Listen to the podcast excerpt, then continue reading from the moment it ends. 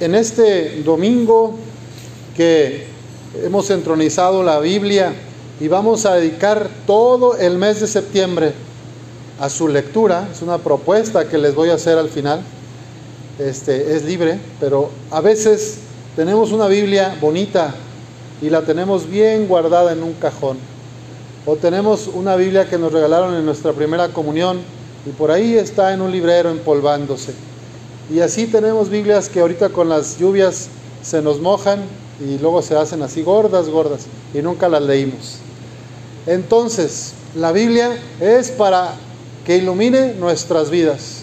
Vamos a leer lo que dice aquí de la palabra de Dios. Dice, lámpara es tu palabra para mis pasos, luz en mi sendero.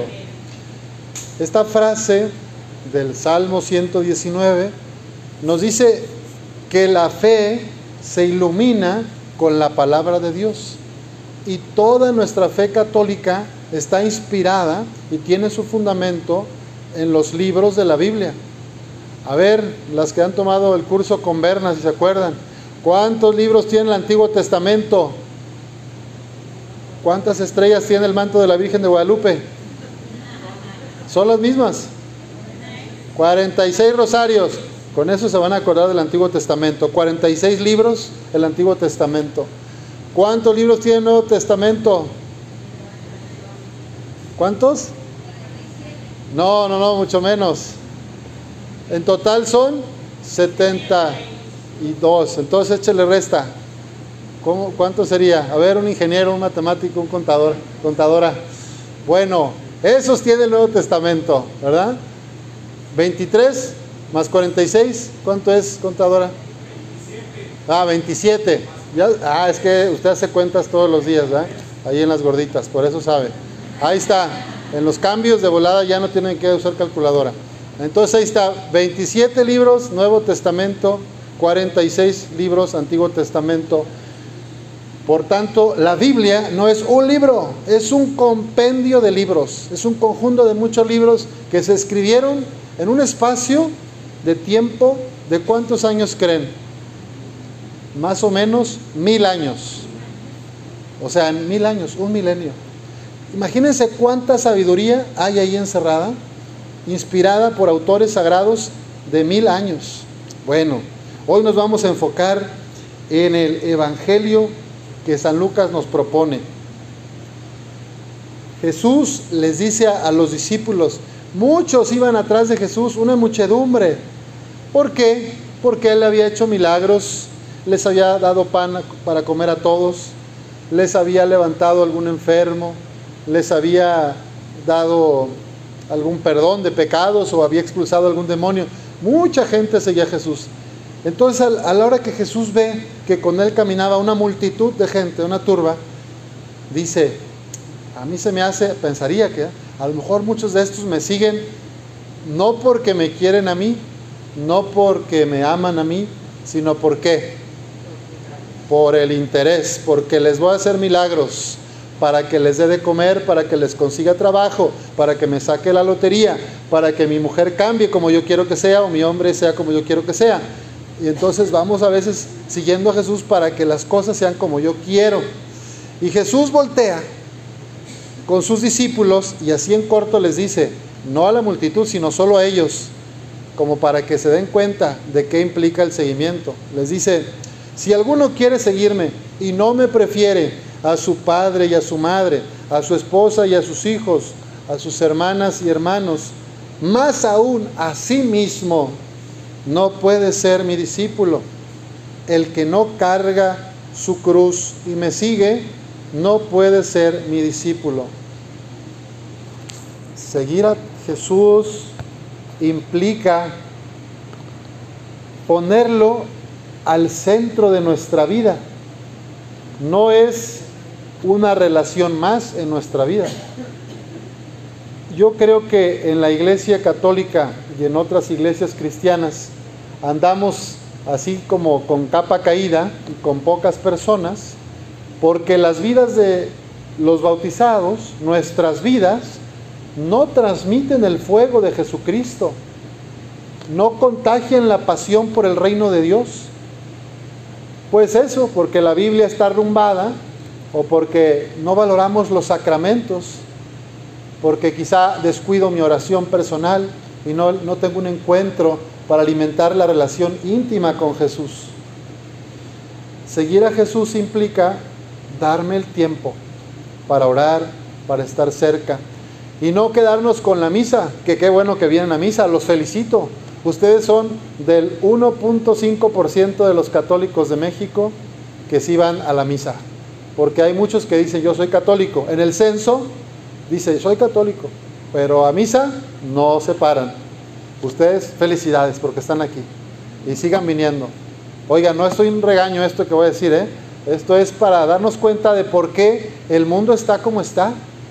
Porque teniendo una riqueza espiritual milenaria, como es la palabra de Dios, pues no le hacemos caso, ni siquiera la leemos. Y hay mucha gente que tiene no una, sino cinco Biblias en su casa, porque tuvo cinco hijos y ya hicieron los cinco de la primera comunión, les dieron cinco Biblias.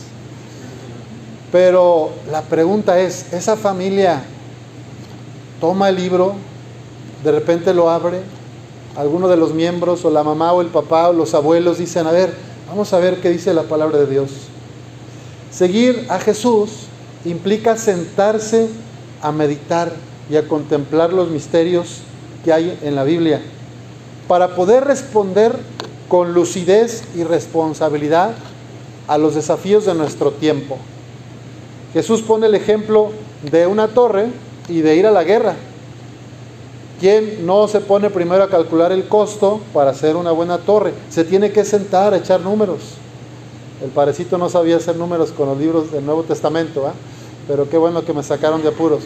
Bueno, se tiene que sentar uno para poder decir, ah, pues si quiero construir este nuevo cuarto, este segundo piso o una extensión de aquí del salón, pues necesito saber cuánto. ¿ah? Si no me voy a quedar a medias y, me va, y lo dice que los vecinos se van a burlar. Este se puso a construir una torre y no acabó. Apenas echó los cimientos. O a veces media torre. ¿Para qué sirve media torre? Pues no sé, para algo servirá. Allá en mi pueblo hay una torre que se quedó a medias de una iglesia y ahí sigue. Y está San Felipe en Guanajuato, hay una, una que se llama, un pueblito que le dicen San Felipe Torres Mochas, porque se quedaron mochas las torres. En algunos lugares están mochas en la iglesia, porque a lo mejor a los padres, curas, obispos o a la comunidad les faltó estrategia, ¿verdad? Y ¿cómo le hacemos para acabar? La razón parece que fue la revolución y la guerra cristera por la que se dejó de construir. Y después pues ya la gente se acostumbró a sus torres mochas.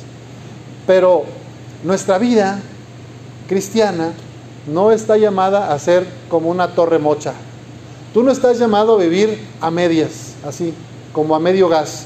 Tú y yo estamos llamados a transmitir con pasión el amor de Cristo a las mujeres y a los hombres. Y para eso necesitamos acercarnos a Él, meditar en nuestro corazón los misterios.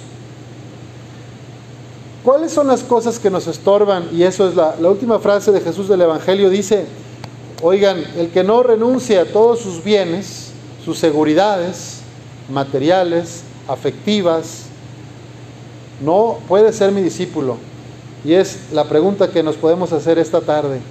¿Qué hay en mi vida que son ídolos que yo he ido construyendo, a los que yo le rindo honores? Dinero, éxito, poder, sexo, relaciones con influencias, tranquilidad a toda costa. Fíjense que hay personas, yo a veces he sido así, que me entero que hay alguien con mucha necesidad en la misma manzana, a veces en la misma cuadra, y me quedo a gusto viendo el partido, sabiendo que a lo mejor aquí alguien no puede, eh, no tiene dónde comer o qué comer. Bueno, alguna vez yo he sentido una culpa sana y Dios me ha movido a hacer algo.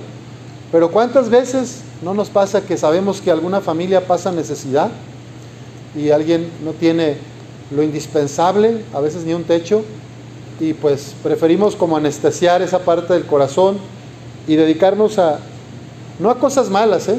dedicarnos a la familia, a la carnita asada con los compadres, no es malo, pero Cristo espera mucho más de ti y de mí. Que a veces pospongamos lo bueno, que son las relaciones familiares, para hacer un bien a los hermanos que más están sufriendo. Este mes es mes de los migrantes. En la parroquia vamos a estar haciendo varias actividades. Los forasteros en la palabra de Dios están ahí presentes. En la Biblia, en Deuteronomio, en Números, en Levítico.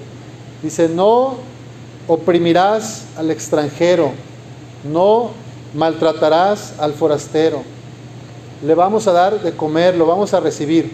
¿Cómo tratamos nosotros a los que vemos en los cruceros, en los semáforos o en las vías? ¿Cómo somos con ellos que también son cristianos?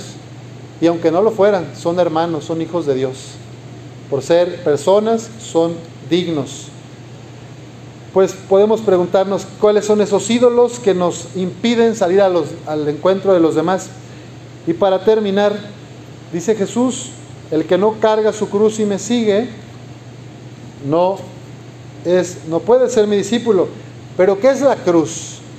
La cruz no es que yo me flagele. La cruz no es que diga, nadie me entiende, todos están contra mí. La cruz no es hacerte la víctima, ni yo hacerme la víctima. La cruz es trabajar por el proyecto de Jesús, que es el reino del Padre, y como consecuencia de ese compromiso viene la persecución, vienen las calumnias, viene la crítica. Quienes han estado en una capilla, en algún comité de organización, de una fiesta patronal o en alguna actividad, ayer tuvieron tortillones muy ricos, me los perdí. Bueno, siempre que haya alguna actividad, no va a faltar la persona de afuera o de adentro que diga, es que esto no lo hicieron bien, es que les faltó aquello, es que no consideraste lo que yo digo, es que siempre va a haber adversarios y va a pasar y nunca vamos a estar al 100% de acuerdo, pero les doy la buena noticia. Eso es llevar la cruz, es estar dispuestos a sufrir las reacciones y rechazos, las condenas y las críticas por seguir a Jesús, por hacer un bien para su iglesia. Si lo acoges con amor y si devuelves bien por mal, vas en buen camino, estás cargando tu cruz. Si en cambio buscas la forma de, vengarte, de regresar la crítica, de hacer, a ver qué le invento yo ahora esta, o este que anda diciendo aquello, pues entonces no vamos en el camino de Jesús, vamos con el patotas, porque queremos revancha, venganza. Pidámosle a Jesús que nos haga humildes y que podamos servirlo en su pueblo, en las ancianas y ancianos olvidados, en los niños y niñas de la calle, en los migrantes, en las mujeres maltratadas, golpeadas, porque ahí está Cristo vivo, a pesar de la crítica y a veces de nuestra misma familia. Que el Señor nos ayude a hacer luz y a hacer pan para los demás. Así sea.